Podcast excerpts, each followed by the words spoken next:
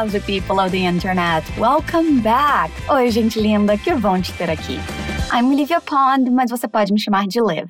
Eu sou uma das suas professoras de inglês aqui na Fluency Academy. O Pronunciation Bootcamp é o nosso podcast focado em trabalhar a sua pronúncia para você se comunicar com naturalidade e fluidez da melhor forma possível. O episódio de hoje é um pouco diferente porque nós vamos trabalhar palavras que você já conhece em português são aquelas palavrinhas em inglês que a gente usa no dia a dia, tipo nome de redes sociais, palavras do mundo de negócios e tecnologia. Nós vamos ver qual é a pronúncia que é esperada no exterior e não necessariamente a pronúncia correta, entre aspas, ok? Essas palavras já estão integradas no nosso idioma e a forma que a gente fala aqui está correta. Mas vamos focar nelas para você se comunicar com nativos e não necessariamente falar aqui no Brasil. Na semana passada, eu e a Teacher Bex batemos um papo bem legal sobre o sotaque brasileiro no Culture Talks. E já que ele tem um pouco a ver com esse episódio, eu recomendo você dar uma escutada se você não fez isso ainda. É o episódio 16 e você encontra na descrição o link para ele. Now let's get started. Vamos começar. Nós temos muitas palavras que usamos aqui no Brasil que a gente emprestou do inglês. A gente só vai ver algumas aqui, porque senão esse episódio teria aproximadamente 5 horas. Mas se você quiser ver mais palavras, corre no nosso Instagram, Fluency TV Inglês, e deixa sua sugestão lá. E já que eu falei do Instagram, que tal a gente começar com essa palavra? Em português, a gente vai falar Instagram mesmo, sem problemas. Até porque, se você usar a pronúncia do inglês, pode ser que as pessoas não te entendam ou coisa pior. Então vamos lá. Em inglês, a pronúncia é Instagram. Notou que o fim é mais marcado? As palavras em inglês que terminam com M têm que ser mais marcadas para dar uma diferenciada do N. Para fazer a pronúncia, é só lembrar que quando nós falamos o M, os lábios têm que fechar, eles têm que encontrar. E quando você fala o N, os lábios não se encostam. Tenta aí. M. Agora vamos falar o fim dessa palavra que termina com M. Gram. Gram. Sempre que eu pedir para você repetir, você vai ter um tempinho depois do bip, tá? Aí eu quero que você repita sempre em voz alta para garantir que você está trabalhando bem essa pronúncia. Você precisa se ouvir falando, então nada de repetir só na sua cabeça, ok? Agora, vamos pro comecinho da palavra. É insta. Essa pronúncia tranquila, é bem parecida com o que a gente já fala. Insta. Insta gram Instagram Instagram Good job, bom trabalho. Outra rede social bem usada aqui no Brasil é o Facebook. A maior diferença na pronúncia do português e do inglês está no finzinho da palavra. A gente tende a adicionar um i no fim, e em inglês o final é mais abrupto. Ouve só. Facebook. Vamos fazer igual fizemos antes com a divisão da palavra. Repeat with me. Repete comigo. Book. Book. Face. Face. Book. Facebook. Facebook. Tranquilo? Aqui no Brasil, um dos aplicativos mais usados é o WhatsApp.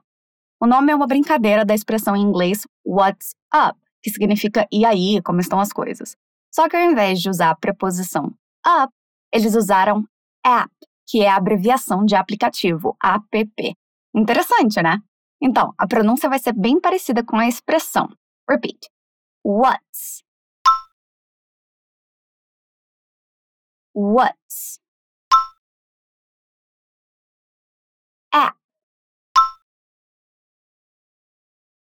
App WhatsApp WhatsApp What's up é a pergunta, WhatsApp é o aplicativo. Deu para pegar a diferença? Vamos repetir a pergunta só para praticar.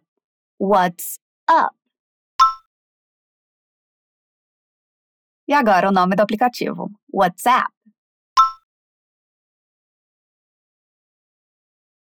Good job, bom trabalho.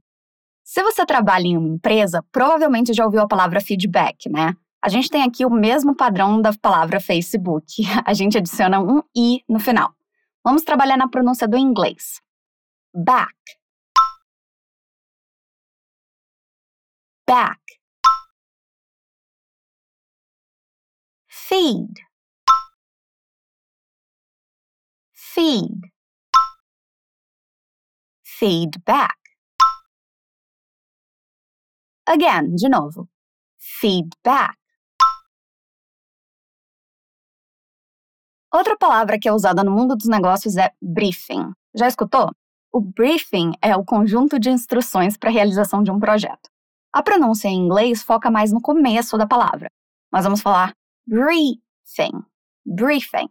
Let's try repeating. Vamos tentar repetir? Brief. Tipo queijo brie mesmo. Brie. Thing. Brie. Thing. Briefing. Briefing.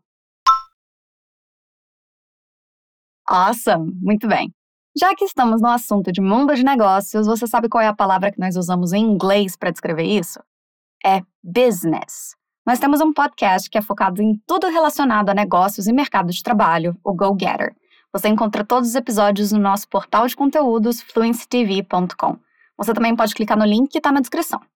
Vamos repetir a palavra business em partes para ficar mais tranquilo.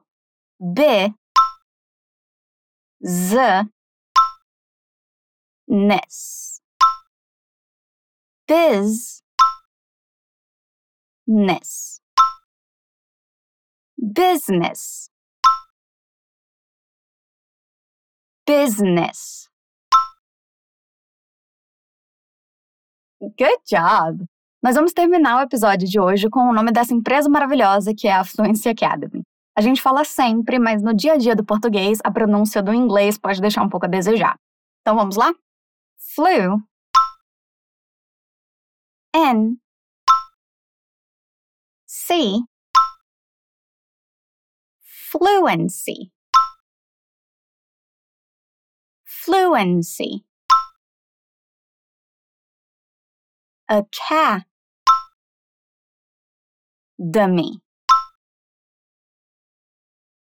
academy fluency, academy, fluency academy.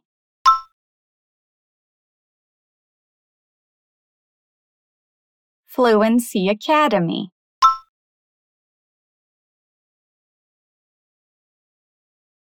E se você quer usar essa pronúncia linda para dizer que estuda com a gente, que tal se inscrever na nossa lista de espera? É bem rapidinho e assim, quando nós abrimos novas turmas para os nossos cursos de idioma, você vai ser um dos primeiros a ficar sabendo. Alright, lovely people. Esse é o fim desse episódio de Pronunciation Bootcamp.